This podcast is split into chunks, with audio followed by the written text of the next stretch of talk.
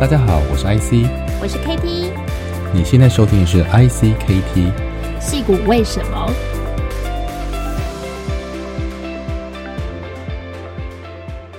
？Hello，大家好，我是 KT，大家好，我是 IC，欢迎收听戏骨为什么？哇，大家一定觉得说我今天声音非常有磁性，大概应该分得出来我谁是 IC，谁是 KT 吧？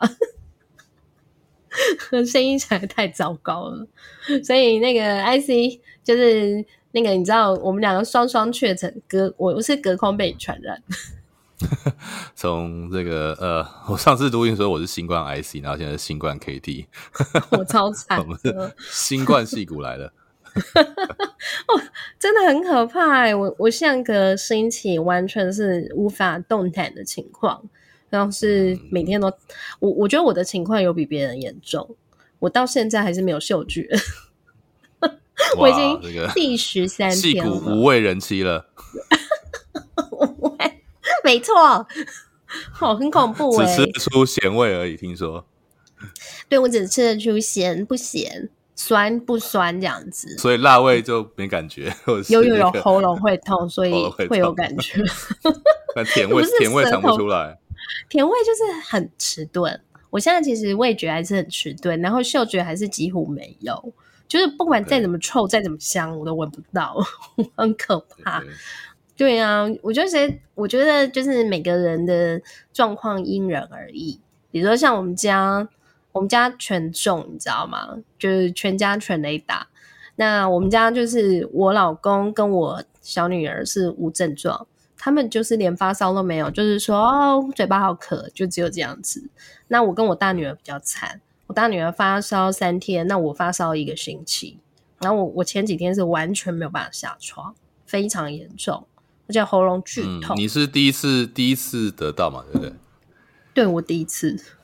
对，那我比较特别，啊，我是第二次哦，我是 今年一月份就有一次这个。可是你第一次是无症状，呃，对不对？无症状，而且那时候是刚打完疫苗嘛，我是十二月初回台湾前打疫苗，嗯，然后回来之后，我会发现也是因为一个朋友，他回台湾前上飞机说他确诊了，嗯，然后要我验一下，哎，结果我真的也有，可是我就等了两天，哎，也没有症状，就是就是就是阳性这样七天，哦，那你也没有传染给家人？也没有，控制超级好，我就自己关在我的这个办公室里面，然后每天就是 所谓我要下去隔离了这样，然后也不知道是因为传染，然后因为我真的什么一既没咳嗽，也没有发烧，也没有流鼻水，对，所以也也也不知道什么可以好传染的。那这一次就是我们是五月中吧，五月中对啊，我们也是全家，但是就是轮流一天中一个，从我太太开始不舒服，然后我儿子。但也就像佩蒂讲，就是每个人症状还是有点不同。那我们家是大人打过三剂，小孩打过两剂，但我们都是去年十二月初就打完了。其实我觉得三剂保护力很低了。呃，没有，就时间啦。现在听现在大部分的一个说法就是，大概三到六个月之后，保护力就是会逐渐下降。大概跟你自己的免疫力啦，还有你本来对疫苗跟这个病毒的反应都有关系啊。但是我觉得是啊，就是跟每个人本来身体状况可能都有一点。而且我觉得这个病毒它很狡猾的地方就是，我我觉得那个测试根本就是没有办法抑制尤其快筛。尤其快筛，因为快筛第一个快筛它那个线不是很精确，就是说、嗯呃、有有的话其实很很淡也是有哦。你要记得，哦、对，快筛不是说你要完全显现出来那很清楚的一条线。就算是虚线，就算是很模糊的，都可能是有，只是它的那个 CT 值或者它的病毒量带原量没有这么高。对，我还是用那个诶、欸，就是因为因为你知道 Google 的员工、嗯、他们都可以 order。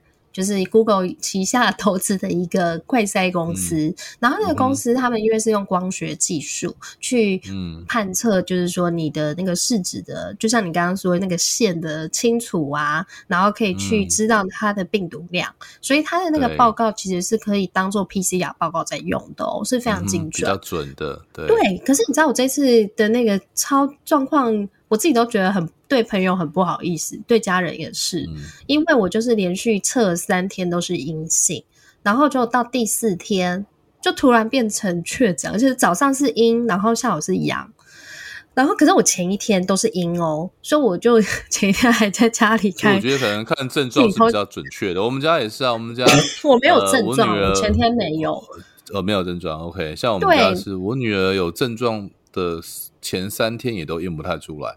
他也是第四天才出现阳性。哦、那我的话，我是八天，八天期间都有，但是前一天、后一天就很淡很淡这样子。嗯、我是确诊当天就是早上开始觉得有点不舒服，可是前一天完全没有，而且我其实已经连续测三天，所以我就没有这种.没有那个意识，你知道吗？那我就还是请了朋友来家里，结果、嗯嗯、来来家里的人和 几乎就是全中全雷打。所以你知道我一个人传染给？我觉得那个毕业季这一次美国从四月呃底到五月哦、呃，一来是因为春假结束吧，春假就是一个高峰。对然后呃，那今年因为实体毕业活动就非常的热闹，因为前两年都没有啊，所以今年应该是各个中学、大学、小学都是用正常的方法。那大学都不得了，像我们住 Berkeley 旁边。哇，那个五月初那个礼拜，哇，全部都是各地的家长、好、哦、家人来到这边，那个那个呃，欢这个迎接小小孩子毕业这样，所以那时候我就看了，觉得哇，完蛋，一定一定会一定会出事，对对对。而且大家其实都不太戴口罩、啊，就拉了一波，就拉了一波上来这样子，对啊。嗯、哦，超严重，我我也是在小孩毕业典礼被传染的，然后毕业典礼上面建议大家。不管东西再怎么好吃，嗯、千万不要吃，然后也不要不戴口罩，因为你要吃东西，你一定会拔口罩嘛。然后，可是其实他们通常在毕业典礼，通常都会有一些 reception，那可能上面是 buffet 啊，什么一些餐点，还有很恐怖的一件事，就是他们会有移动式的那种。Finger food 就是会有哦，那个非常严重，那很恐怖。我觉得我这次 You never know，你真的不知道谁。我觉得我就是，我觉得就是因为他他拿着，而且他记得嘟给我，你知道吗？OK，你你不拿也不行。可是从厨房他就端出来，而且 waiter 自己都没有戴口罩，然后他端出来，沿路可能又一直很多人近距离的拿，上面不知道沾了多少病毒。所以后来我觉得。因为我们当天其实也没有靠近什么其他人，所以我就觉得就应该是就是吃了 finger food，然后就 就中标了。对，而且传给朋友家人，真的那种心理压力很大。你有你有这种感觉吗？嗯，我是觉得还好，因为我们家都打了疫苗，而且就是打疫苗反应的时候，就看两个小孩都很低嘛。对，所以就传传给朋友，这个就真的很不好意思。可是就有，我跟你讲，我超不好意思的，因为我传给了三个家庭，然后每个家庭回去都在发烧，然后所以我一确诊，我马上就是自首，然后而且我之后还要做售后服务，嗯、就是 售后服务。真的，我跟你讲，我还到处去追别人说，哎、欸。我确诊啊，你你跟我接触，你有吗？然后然后马上还买维他命、啊、水果，嗯、还自己熬那个，就我身体比较好的时候，还熬那个银耳露、花旗参，到处分送。因为怕怎么办？我怕去被用之后要跟我绝交。因为、嗯、我真的，我真的传太多人了，你知道，好多人都没办法上班。还有那种 summer camp，因为我取消，啊嗯、我都觉得很不好意思哎、欸。哦，那个真的就是对啊，因为现在美国开始放暑假了嘛，然后小孩确诊就就可能一个礼拜不能去这样子。是，所以那个传染给朋友之后，克服很重要。我们也是蛮庆幸的啦，因为我最近刚好回台湾呃出差嘛。所以也是在上飞机前的一个礼拜回到阳性，不然其实也是提心吊胆。然后小孩子也是要开始上，就你真的上那个夏令营，所以时间抓的还蛮刚好的。对对对，就五月下旬，虽然虽然小孩因此也就是在家一个礼拜了，然后就是他们就学校一些小美国最后两个礼拜都会比较轻松，会有一些活动啊，干嘛社团庆祝，对，他们就参加不了，可是就。呃，反过来说，他们暑假就我们暑假就会感觉好像比较放心一点，可以可以可以自然的去做一些夏令营。而且你现在就等于是打第四剂了 带着无敌信心上飞机的感觉是还不错啦。我今天嗯、呃、关了两个礼拜以后，今天第一次出关，因为我已经阴性了嘛。那、呃、我连续测两次都阴性，就、呃、我就出去外面有一种觉得自由，而且觉得说，哎，我以前好怕别人，呃、现在是比较。呃，别人比较怕我，哦，真的，啊、真的，真的，那个，那个，我种完第一次感觉也是这样。我说，就因为我们家就只有我一个种嘛，第一次的时候，对，然后我出门常常就偶尔口罩拿下来被小孩念说啊，反正我现在已经无敌星星。那时候没有这个字啊，我说我已经确诊，对吧？对然后小孩说爸，你这样搞不好你自己又中不晓得。我说不会再中啊，结果就一一语成谶，就又再中。所以你两次的那个病毒是一样的吗？都是 Omicron？应该是变种，应该变种，应该是。可是我们有没有验 PCR 啊？PCR 也不会告诉你是什么那个。对，那好在是我上飞机签的报告全部都是都是正常，然后进到台湾，我是对啊，六月六号进到台湾那个那还目前还是七加七嘛，对啊。然后我上一次回台湾，去年底有回台湾一次，那一次是十五加七，那一次就那时候觉得十五天很久，可是有小孩在就一起，我是跟我儿子一起住嘛，就觉得其实还蛮热闹的。感觉蛮 蛮温馨的，可以跟我家那个那时候还九九岁的小孩抱在一起睡觉，还蛮蛮可爱的。对，但是这一次回来就觉得哇，真的一个人关七天八天，还真的是很坐牢的感觉。没有啊，你都一直疯狂录音啊。是啦，可是就录音之外，就也没什么事好做啊，看看 NBA，不然就是对啊，呃，或者是这个。对，我们已经就是看看习惯美国的一些影剧节目嘛，不还还好，Netflix 全球都有播啦。然后 对真的是很无聊，因为有上次我还有借到朋友的跑步机，那这次因为时间短啊，就就就比较没有安排啊。对，然后就在房间里面只能做一些基本的运动啊，或者是呃每天期待那个对订一些 Uber Eats 来吃一些台湾小吃啊，这样子真好。所以，我我觉得其实。呃，像美国今天呢、啊、就宣布，对，就是不用 PCR 的报告，就是六月十二号开始，对，六月十二号凌晨十二点开始，有也没、嗯，就是入境不用带阴性证明，但是你还是要有疫苗证明，对，对就是在呃去年是从 PCR 放宽到快筛了，嗯、就今年其实应该是今年初吧有放宽过，啊，所以本来我我我六月底回去要做做快筛。那今天早上就我收到了呃旅行社的通知说，哎，这个美国已经不用，对对，然后 对啊，所以如果现在要从美国回台湾的听众朋友，或是准备出国的朋友，来美国的朋友，对，应该欧洲也会比较办理的，我猜应该就是就是旅游解禁应该是一直，对对对，所以其实对啊，我觉得这观光旅游真的是要恢复了。那我刚才看一下美国的数字。虽然说这个确诊数哈有在增加，但死死亡的数量其实一直在往下走。嗯、就是说，像五月到现在哈，虽然说有一波哈，从五月底到现在，其实那个并没有往下，还是这个缓步的往上。但是在死亡率上面看起来是一直在往下，所以就是说它是一个比较轻症的。然后加上美国现在好像也有口服药啊，就是你其实如果有症状的话，他给你五天的那口服药啊。所以其实我觉得就是。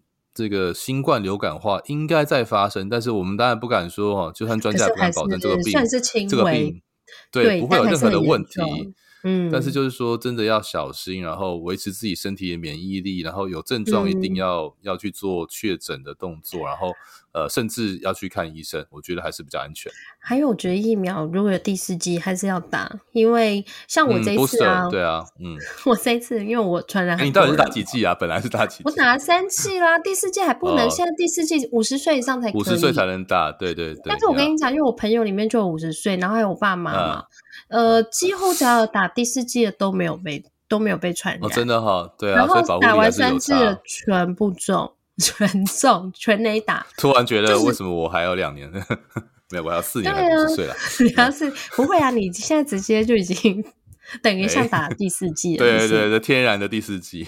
而且大家其实也哎有一个，就是美国这边他们也是 CDC 公布，就是说如果你得了、嗯。就是 COVID 之后的三个月之内，不要再打疫苗，嗯、因为其实效果不好。好、啊啊啊，所以呃，就是你本身就已经有很强的抗体，我们全家都打了 booster 了，也对，你也是。所以我们应该就是九 月的时候，就是可能第三剂。或到第四季的时候，我们再去补打第四季。没错，对啊，没错，嗯，好，搞不好这一波就是九月再打一次这样。没错，然后除了目前现在，当然疫情，我觉得对于美国来讲，还是很多人还是很 care。我现在其实，在路上看到有戴口罩和没戴口罩还是有一半一半。加州啦，我觉得北加 北加是全美国比较奇怪的地方。你除了除了湾区，真的没有人在戴口罩，没有，就是没有。可是他最近就是很多要求你就是要戴啊，就是到室内学校吧。然后我觉得也可以非常看看看民情诶，我觉得这个美国是一个非常、嗯、就是嗯就是重视个人自由跟就是觉得对自己负责的一个文化的地方。对，所以其实大部分的区域，他们真是不觉得口罩是一种好东西。你看，更别说我们去看球，对 NBA、NLB 哪有人在戴口罩？除了那个，对啊，我看这两天冠军赛，哇，连连那个场上教练都不戴了，之前还要戴，对不对？可是我觉得他不戴的原因是因为他都中过了。哦，也对，也是要中过，也是都中过。对，像那个勇士队的总教练 Steve Kerr，他他之前还因为就是对啊确诊，然后就不能出赛。对啊，现在因为他也不戴口罩，我现在戴其实是保护别人，所以我我是怕说，我还是会有一些其实呃很少的病毒，怕还是有嘛。所以我戴，我也觉得，其实打疫苗真的不是为自己，打疫苗就是因为你症状降低。啊，对，所以传染力也会降低。其实打疫苗是公共卫生的一环，嗯、所以你不要觉得说打疫苗是为了自己不要重症之外，打疫苗是保护你的家人，因为你的传染力低啊，然后你会让这个病程加快，然后也是降低医疗资源的浪费嘛。因为如果你没有打跟有打，嗯、虽然打疫苗要花钱花时间，可是它造成的重症率降低，还有死亡率降低，可以减低很多的医疗资源的。而且也是保护五岁以下的小孩子。哦，那是更重要的。幼童，因为他没有办法打疫苗嘛，对啊，或者家里有长辈的，没错。哦，所以这个东西大家还是要去打。诶，那最近除了戏骨啊，但疫情是一直大家很很热门的议题之外，最重要就是现在很多公司开始有一点点 想要恢复，就是回去上班的工作形态。有我们教主这个 伊隆马斯克教主。马总，对对对，过去这一个月新闻不断，然后就是 Twitter 的这个收购要或不要，就是这样子，已经 已经闹，大家不知道到底要不要了啊。可是，在这个要员工回呃公司上班，好像还讲这个一个礼拜工作多少小时，然后都讲出来，然后又对啊，然后又讲到这个可能要裁员的事情啊。后来发现是哦，一部分要裁，一部分要增加啊，就是说。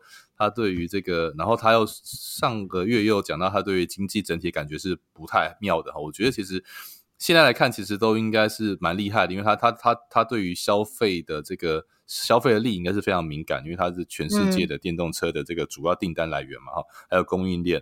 但是如果从不只是特斯拉了，好像蛮多公司也都在考虑，像 Amazon、微软，然后呃呃苹果。但是像 Google、Twitter 哦这种纯软体公司，好像就比较没有这么快要做这件事情，对不对？呃，我是比较清楚 Google 的状况。Google 目前现在其实 他们就是用，嗯、对。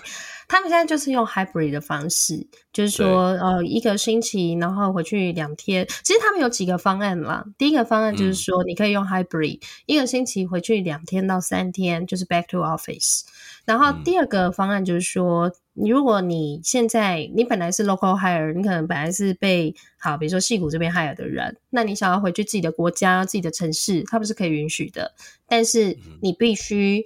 搬回去的时候，你要离你最近的 office 去上班，然后用 hybrid 的方式，嗯、而且会去调整你的股票和薪资哦。所以这个是目前现在他们就是用这样并行的。那也有呃，也有那种，比如说刚好他搬回去的都市，或者是说他的国家就没有 Google，那他就可以完全的 fully remote。那这个部分现在也是可以被容许的。但是呢，他们对于管理阶层，嗯、他们就比较严格了。他们就要求管理阶层是要去办公室的。嗯、那你是可以选择一个星期进去三天。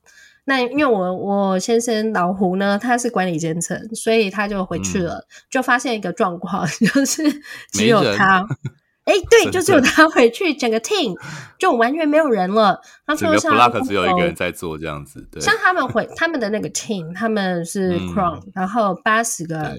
八十个 US designer，呃，只有五个人在这里上班。嗯、另外七十五人谁要回公司啊？对啊，除了这个，对，你就另外七十五人，对啊，都已经是回到自己的城市，或者是回到自己的国家。然后我们可以看到一个状况，其实现在这些大公司，他们如果是可以接受 remote 或者是 hybrid 的方式，他们就不是那么 care 说他一定要 local hire。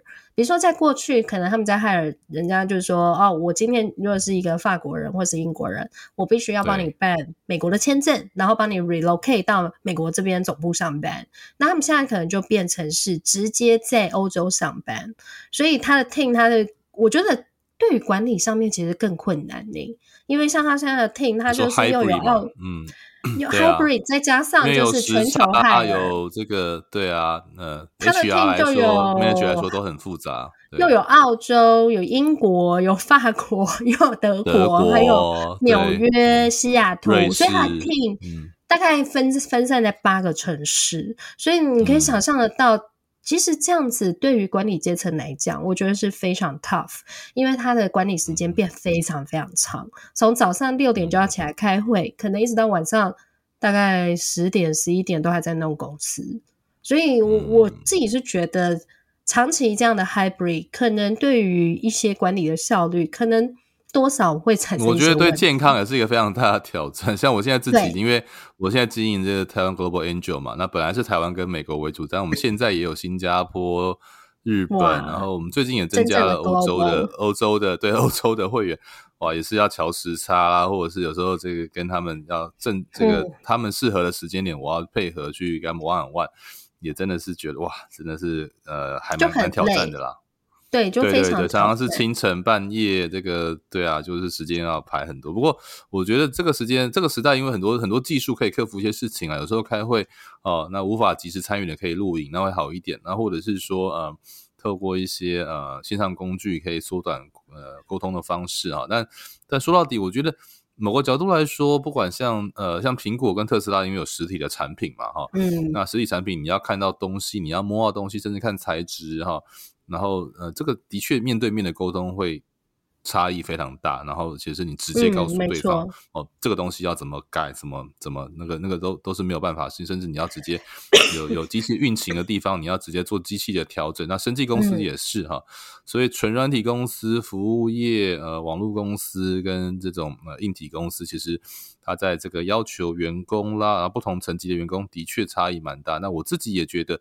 那像我最比较熟悉的像，呃加速器啊，跟创投，那或像这种 Sharing Lab，也是这两个月都已经应该说从今年三四月开始，对对，像 Skydeck 已经完全恢复实体活动。当然有些国家来美国比较困难哈，所以还是有些团队可能不会全程参加他的这个加速器活动，可能就会一半的时间在 Berkeley 啊，但是大部分美国当地团都会来到来到这个呃。就是 Berkeley 这边啊，那像500也是恢复了实体的聚会，嗯、每个月都有两场的这种呃 Happy Hour 啊。那呃 Berkeley 校内更是在三月就已经全部取消戴口罩了嘛，所以其实呃就是说。像当然，台湾我觉得就是就我的理解，就是台湾的疫情大概，因为我们打疫苗时间比全世界都比较晚开始嘛，哈，但是大概也就落后三到六个月啦。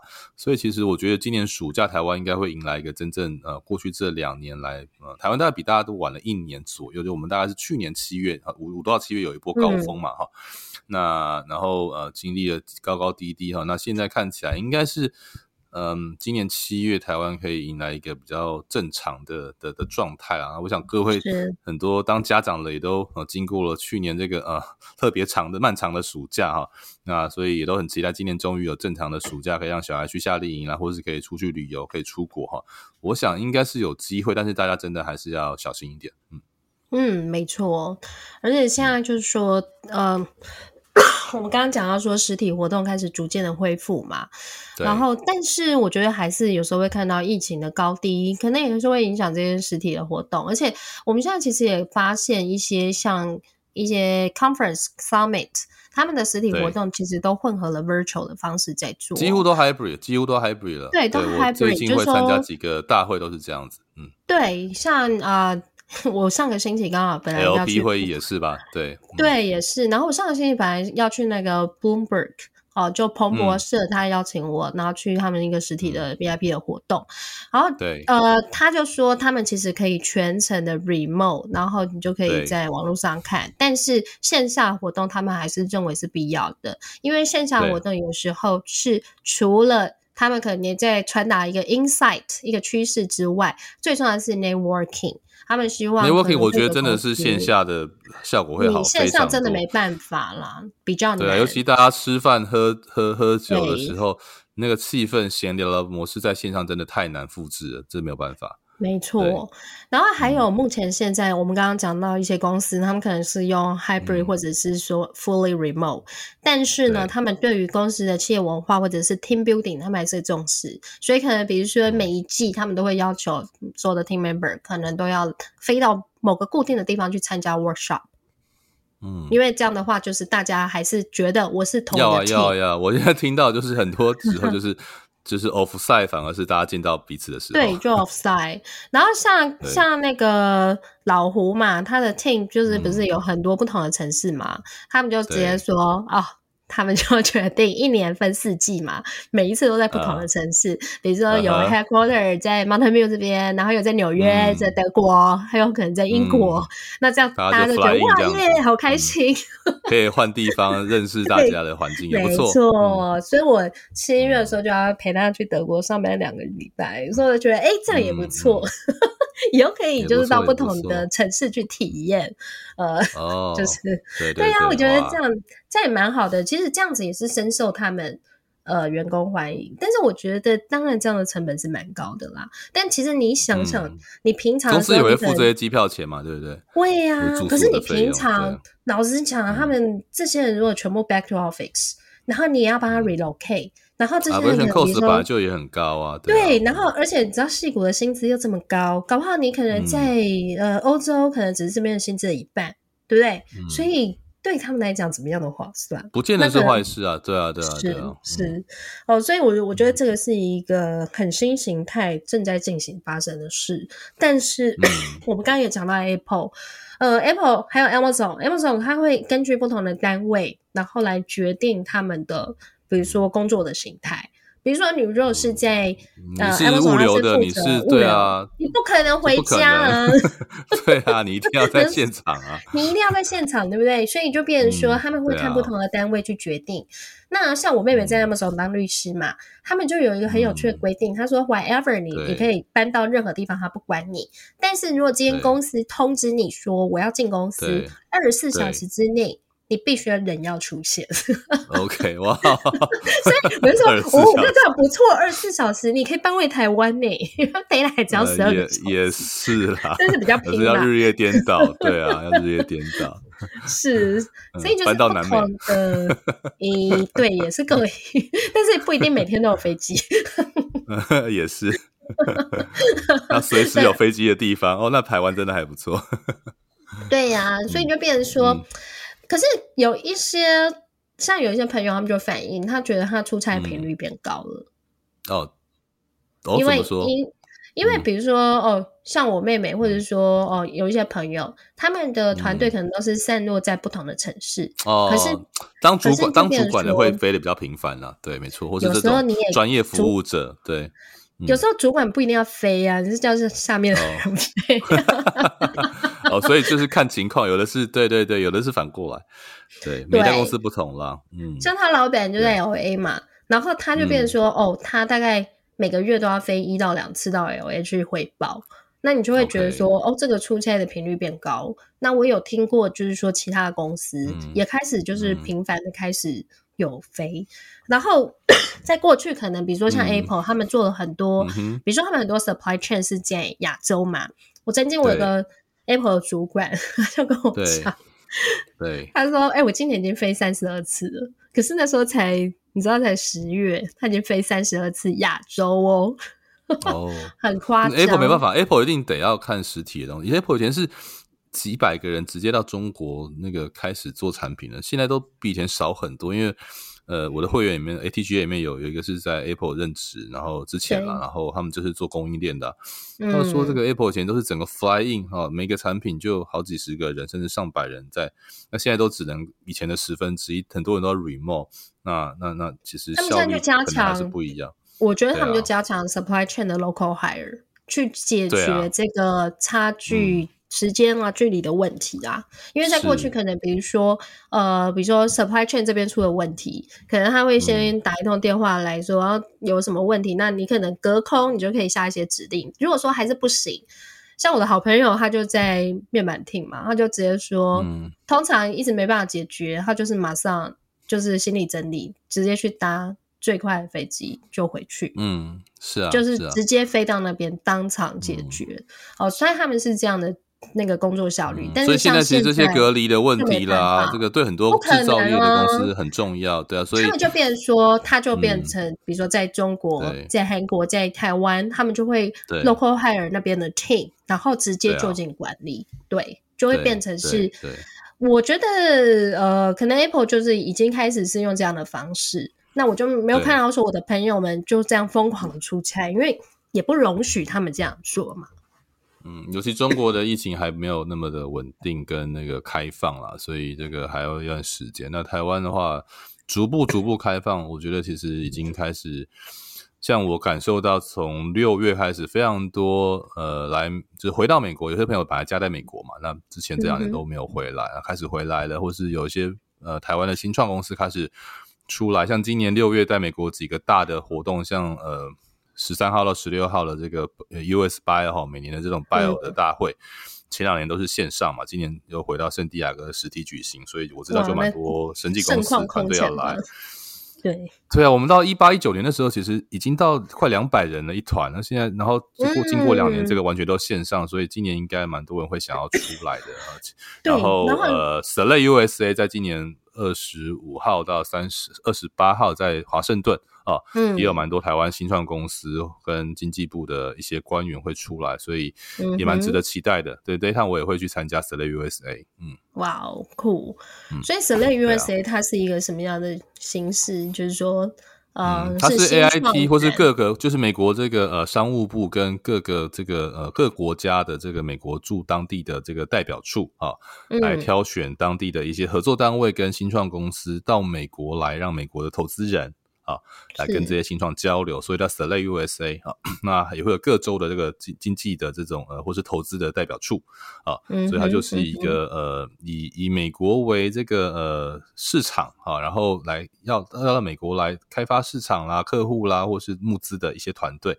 来到那那不会只有台湾，它是跟很多国家的这些呃代表出来合作，对，所以也是。各个国家跟美国的这个当地的投资人啦，好来来来来 mix 啊，它也有线上的，像去年就是全线上，啊，那今年是呃应该是第一次，我不确定去年有没有啦，去年可能还比较比较小规模啊，那今年是大规模的台湾团队会来到这个华盛顿，那它其实有好几个。呃，它其实还有几个 parallel 的 trail，就是它除了华盛顿，它也会有旧金山跟 San Diego 的这个前后的这个这个，它是一个月的活动啊，所以其实是蛮热闹。所以就台湾的很多的团队这两个月都开始出来，然后我们也看到一些像我们的访问过的 Wen 啊、黄耀文，他也回到西谷了，嗯、对啊，所以其实我觉得，哎，慢慢的有有回到以前那种。呃，对啊，大家可以正常的啊、呃，因为这个工作生活或者是这个呃旅行的需要而飞行的这个生活，好像好像要回来，但是当然还是有非常多的不确定性啊。我觉得就是大家真的要、嗯、对仔细的观察，然后像我们这个远距录音也做了两年，然后我们最近。哎，也出书终于出版了，对不对？对，没错，就是我们的新书，嗯、就是就是哎，很多其实像最近很多媒体嘛，他们就是专访我们，嗯、都会问说，为什么我们会想要出一本新书呢？呃，我们不是已经在就是做了 podcast，但我觉得其实内容它本身就是有一种。越多形式越好嘛，因为我们可能之前我们是把很多来宾啊，还有就是我们的对谈，可能是用声音记录下来。但是我觉得其实有时候文字的力量很重要，嗯、因为文字的力量可能它可以呃更呃有效的去传播，可能你想要谈的一些观点。还有我们呃来宾的一些知识哦，所以我们就呃 select 了大概四十位来宾，然后再加上我跟 IC 的观察笔记，所以我们就出了一本《戏骨为什么》，我们过去两年来的一些戏骨实战记录。对啊，我觉得就是说，呃，声音当然是一种比较容易亲近的媒体哈，那也可以一边听一边做事。是可是呃，第一个我们不像。美国很多人在开车的时候会听 podcast，那 podcast 就是听起来台湾有非常多的华文的这个节目在这两年出现了哈。那我们也感谢我们大概每一集都有三到五千，有时候破万的这个收听哈。但是呃，不太可能每一集你都有机会听到。那我觉得呃。改编成书的话，那浓度也比较高一点，而且我们会加上一些我们的说明啦，或是我们跟这些呃来宾的渊源哈，然后怎么去邀请他来哈，为什么他很重要啊，以及呃我们这些几乎都是创业者、投资人或经理人的这些来宾哈，怎么来呃给我们关于台湾戏股的一些生态系的观点，又或者他自己的故事的分享，还有对于一些产业趋势的观察，所以我们。Kitty 要不要跟我们介绍一下哈？我们大概分成几个章节，然后怎么来来来分类呢？呃，其实我们的来宾本身就是像刚才 IC 提到，有很多是创业家、投资者或者是大公司工作的专家哦。嗯、所以，我们那时候其实我们一直以来我们在呃。我们的整个 podcast 的主轴就是在于科技、生医、投资和新创嘛，所以，我们其实邀请的这些专家们，呃，我们就发现说，哎，其实大概我们就可以把它分成五个 part。所以，第一个 part 我们当然就是谈整个科技的趋势。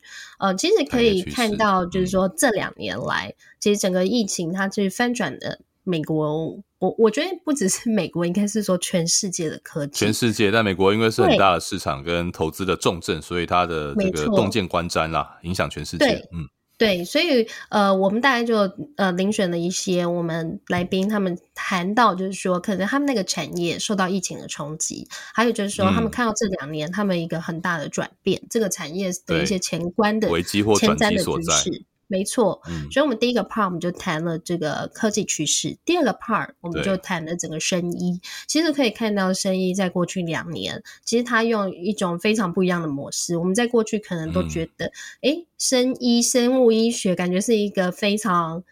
离人很遥远，然后感觉投资很投资上面也比较很慢，然后要十年以上。但是可以看到，其实有越来越多的新创，大概他可能两年到三年就出场，或者是他被大公司企业并购。嗯或者是说它直接用 spec 或者是 IPO 上市哦，所以看到它速度变很快，然后它的这个形态也很不一样，变成是很数据化或者是 IoT，然后你就会觉得说，诶，这个产业在过去我们一直都觉得好像是在那种呃很深度的医学或者是药学这方面去研究，但是诶，现在速度变快，然后很亲民 healthcare。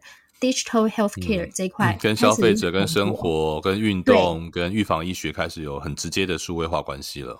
对对，然后还有跟比如说云端啊、database 啊有关系、嗯、，AI 是，所以我们就呃觉得这一块也是很重要，所以我们就第二个章节我们就谈了生意的趋势还有投资哦。嗯、那第三个章节我们就 发现，我们其实有非常多的来宾好朋友，他们都是创投背景，所以我们就觉得，哎、啊，这些创投其实他们在思考的。更是可能领先的这个市场，可能是三到五年的时间哦，所以 我们也把这些不同领域，可能是在美国，可能是在台湾、法国哦，不同领域、不同国家的这些创投们哦，我们把它全部集中起来。然后有一个篇章来谈谈创业投资。嗯、那第四个篇章呢，我们来谈的是创业这件事情。那其实我们的来宾有很多都是很成功的创业家，像我们刚刚讲到的，就是黄耀文 Van，他的 XREX，、嗯、他是第二次创业。那还有就是之前我们的第四集来宾简志宇，无名小站的 Founder，、嗯、哦，他也是一个很成功的创业家。哦，所以我们在这个章节里面 Potrista 的像啦，哈，还有 对 Jeff 啦、图灵链啊，这些都是我们觉得很很优秀、很年轻的创业者。嗯、对，没错。然后第五个 part，我觉得是、嗯、也是很重要，就是矽谷的职场文化。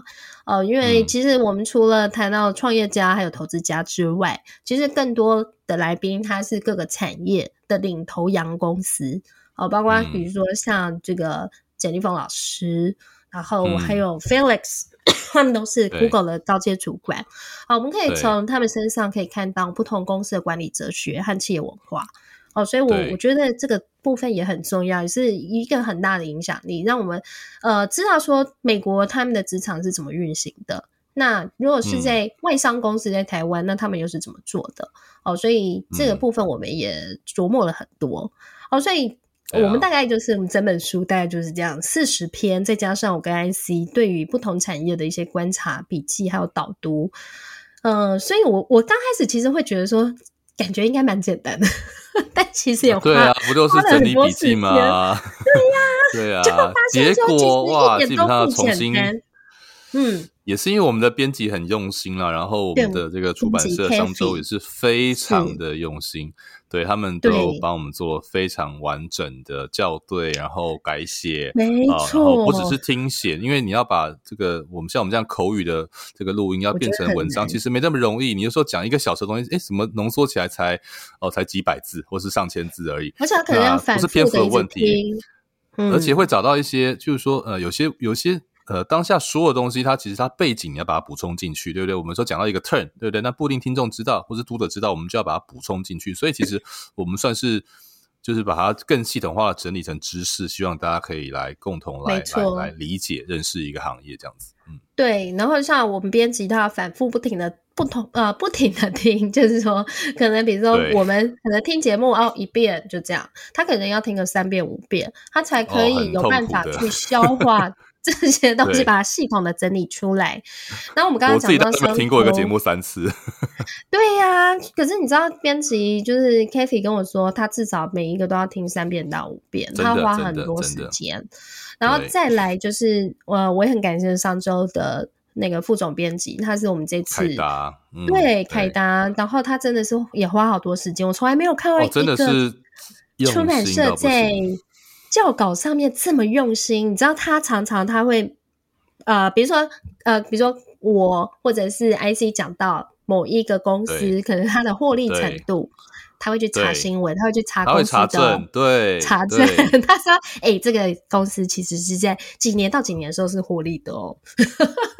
或是某一个字眼，哎、欸，我们用的 字眼是台湾还是中国比较适用的？像风投啦、创投啦，对对对，他会反复的，他会去再三的斟酌，对。对对，所以我觉得这个就是一个非常优秀的这个出版社，我觉得那是他们对于出版的，我们很幸运啊，能够遇到这样子的一个，对啊，没错，而且我们这次很特别的是，居然全通路都上了，我是吓到，全通路不是本来就全通路，听说 Seven Eleven 也买到。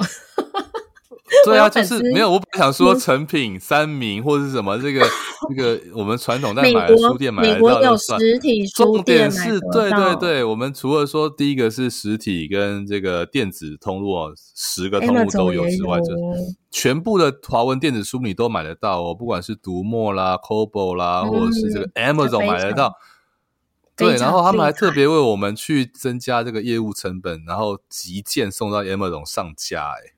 对，而且他们其实还帮我们谈了，就是北美的实体书店，像世界书局啊、采风书局啊，都有可以买到我们的实体的书哦，不是电子版。就感心哎，我觉得真的很感动，超感动。然后、啊、呃，也非常感谢大家的支持，让我们的书呢。我自己都觉得不好意思，就是就是我们的书第一天呢，我们就是一直冲到整个全榜单的，从五十名一直冲到大概第十名左右，十五名左右，十五名左右。然后我们就一直跟着志玲姐姐在一起，你知道 IC IC 多开心啊！IC 一直截图，每三个小时呢，他就会截图哦，他就说：“我现在五十名，志玲多远？我们现在三十名哦，我们还一直。”是赢林志玲哦，然后他就会一直不停的截图，然后就觉得哦，太太可爱了。哎呦，这个 KT 是已经出过了好几本书，我是第一次出书，所以 KT 要不要跟我们聊一下你这次出书跟前两次、前几次有什么不一样的感觉？我觉得真的差很多哎、欸！我前一次、嗯，我前三次出书，其实是我觉得是一种孤单的感觉。孤单哈，很孤单，因为你知道 吗？一直被催稿，就是、不是除了被催稿、嗯、哦，我是脱稿大王。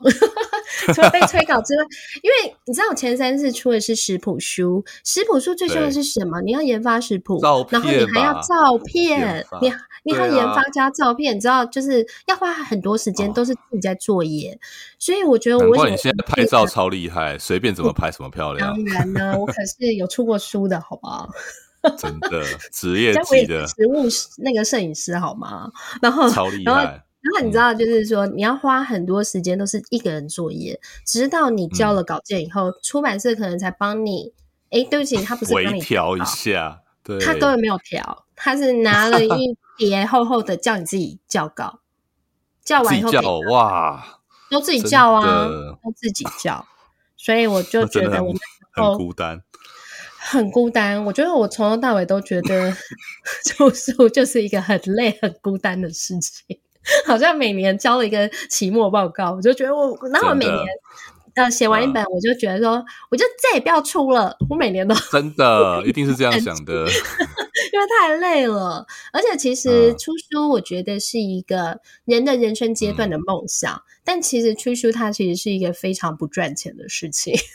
所以我必须要相较你投入的时间来说啦，那当然是，even 你已经对啊，都是破万本的这样的销售量，那个真的是十版税还是杯水车薪，但是很开心啊，因为很多朋友会跟你分享。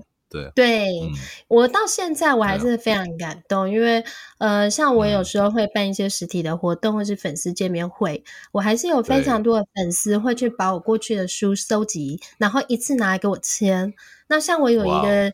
那个很让我很感动的粉丝，他每年他都会来找我签，嗯、你就会看到说他的书。每年他拿什么？拿拿再拿别的书给你签吗？是不是他已经被签过？一本拿同一本。OK。因为他他在上面，哦、然后他说：“哎、欸，你这个是二零一五年帮我签，这是二不同的签名这样子。”对，然后每一次见面，他都会叫我帮他签一次。所以你知道哇，真的是狂粉的这个。我跟你讲，像这一次他个人，他也直接买了三十本。你可不可以没有啊？我们是一起输了，所以三十本，然后直接空运到美国。他就说他要送给他哇，真的对那个粉丝是真的粉丝，我的好朋友叫 Polly，然后我就觉得哇，好感动。所以我其实，在出书的这个过程里面，我认识很多粉丝，到最后都变成我人生的好朋友，人生的挚友。所以我觉得出书是一个很奇妙的。旅程，然后很辛苦，但是它也算是一个我觉得人生很好的记录啊。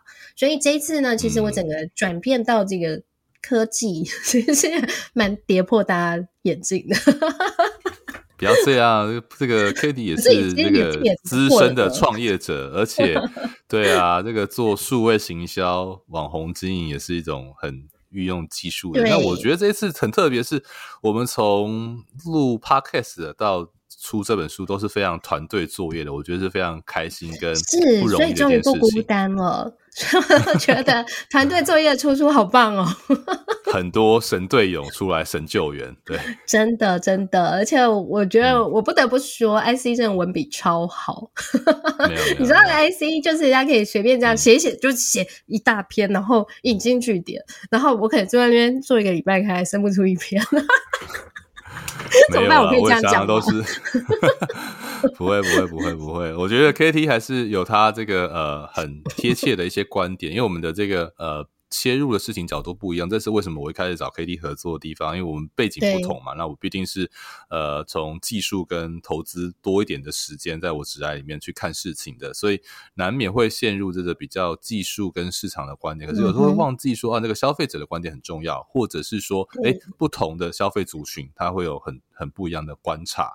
对，那我觉得 KT 呃，因为有这个呃在美国生活比较长的经验啦，然后又是做这个呃。从这个行销哈公关，还有从食品呃，就是说美食这边开始，对啊对对对，所以我觉得其实 我们蛮互补的。然后像数位时代啦，或像商周，他们都有各自的一个很强的行销跟执行能力团队。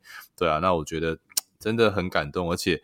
呃，还加上我们长期的支持者国发会啊，给我们非常多的资源跟机会，所以我觉得很难得啦。那也算是我人生的一次成就解开。我看到自己的书放到这个 Amazon 的时候，真的是觉得哇，好像 这个 bucket list 上 bucket list 上的某一件事情，这个化掉了这样子。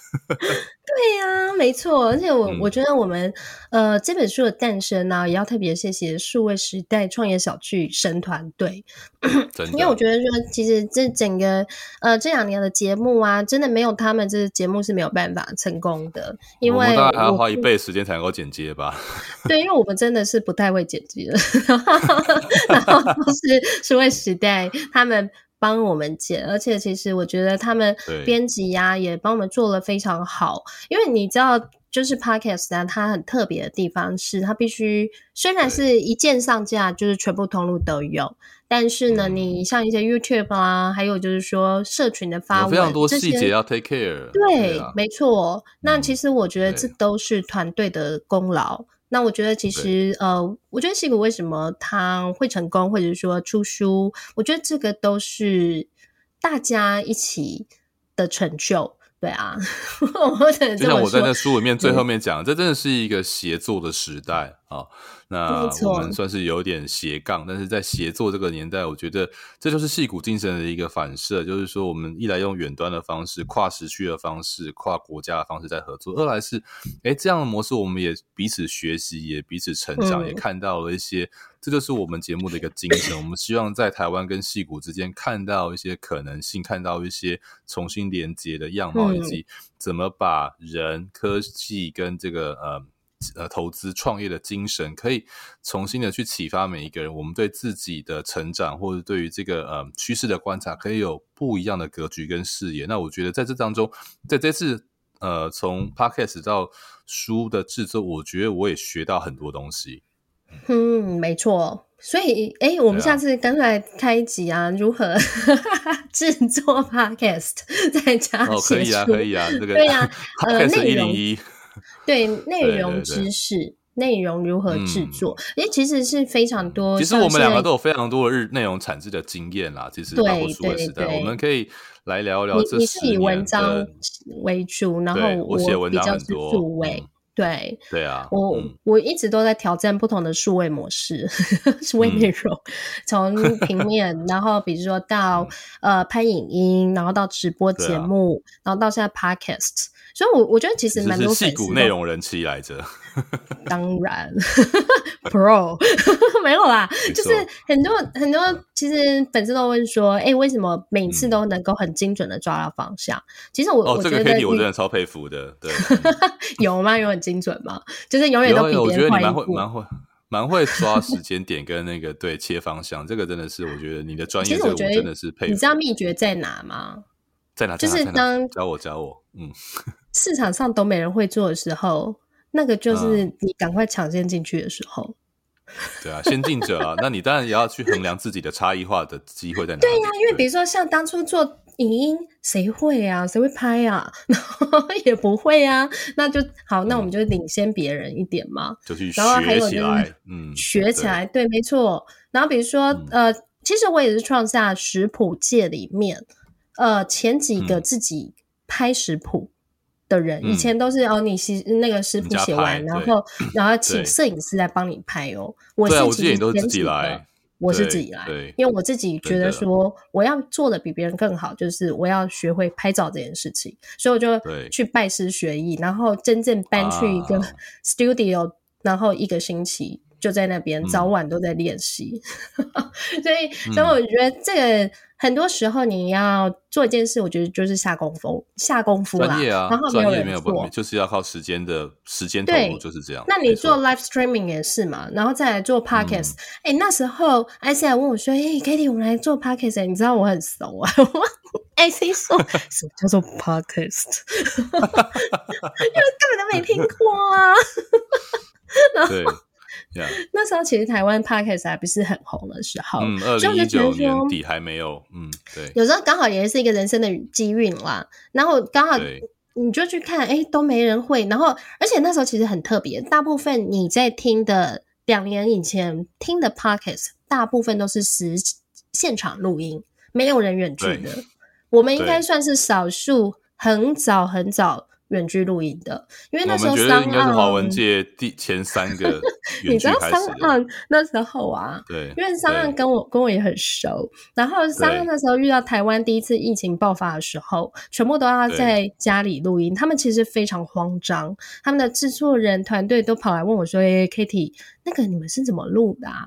我就跟他们介绍：“哎，我们是怎么录，要买什么设备，用什么麦克风，然后他们就全部照着我的清单去买。” OK，对啊，因为真的太慌张了，所以我觉得其实、嗯、呃，整个疫情其实也让我们变得很机动性嘛，所以我这节目就是很机动性的做出来。嗯，对啊，我觉得弹性跟这个积极主动，还有这个呃协调，都是我觉得在这个过程当中我，我我学到很多了。嗯、因为像我们呃录音啦、计划啦，大家都应该很好奇说啊，我跟 Kitty 其实应该生活跟工作已经很忙碌，怎么播出时间来？其实就是就是要把时间空出来，然后 我们还要约时间讨论内容。对，就是呃，就像乳沟一样挤出挤挤一挤就有了。哎哎哎，那个是你，你比较喜欢，好不好？男生也可以挤乳沟啊，是不是？呃，十八禁没有啦。然后，然后乳沟不会十八禁。好了，害羞了，害羞了，害羞了。是，然后，然后是我觉得说，哎、欸，我们真的有一集可以来谈谈如何做。就是知识内容，我我觉得这个应该是很能够聊，嗯、因为像你怎么快速的去收集这些资料，然后快速的把这些东西转换成文字，我觉得你这个能力超强的，嗯、应该要开班授课。嗯、可以啊，应该来开课。对对对，哇，台湾现在有好多大师开课，我觉得都好厉害哦，然后而且都几万人订阅，觉得实在是太厉害了。像叶秉成老师啦，他好好几个课，那个对那。知识转化成为内容，的确是一个没有，我不敢说我很厉害，但是我觉得在这个十几年的职来，刚好我做的工作都是比较像是怎么把、嗯、呃复杂的模型，或者是呃比较零碎、看起来没有整合过的知识，可以统合起来的这件事情。那也算是我长期一直在在在做的工作啦，因为投资就是要找到找到一个市场的主要的隐藏在背后的讯息嘛。创业更是这样，你要去看创业者的话，表面上每一家新创公司看起来都很像啊，都很厉害啊。可是，诶，谁会胜出？谁会谁会这个呃成功，或是可能会会摔跤？其实都有一些很微小的讯息，那就是你又要总统统合讯息，可是要能够观察入微。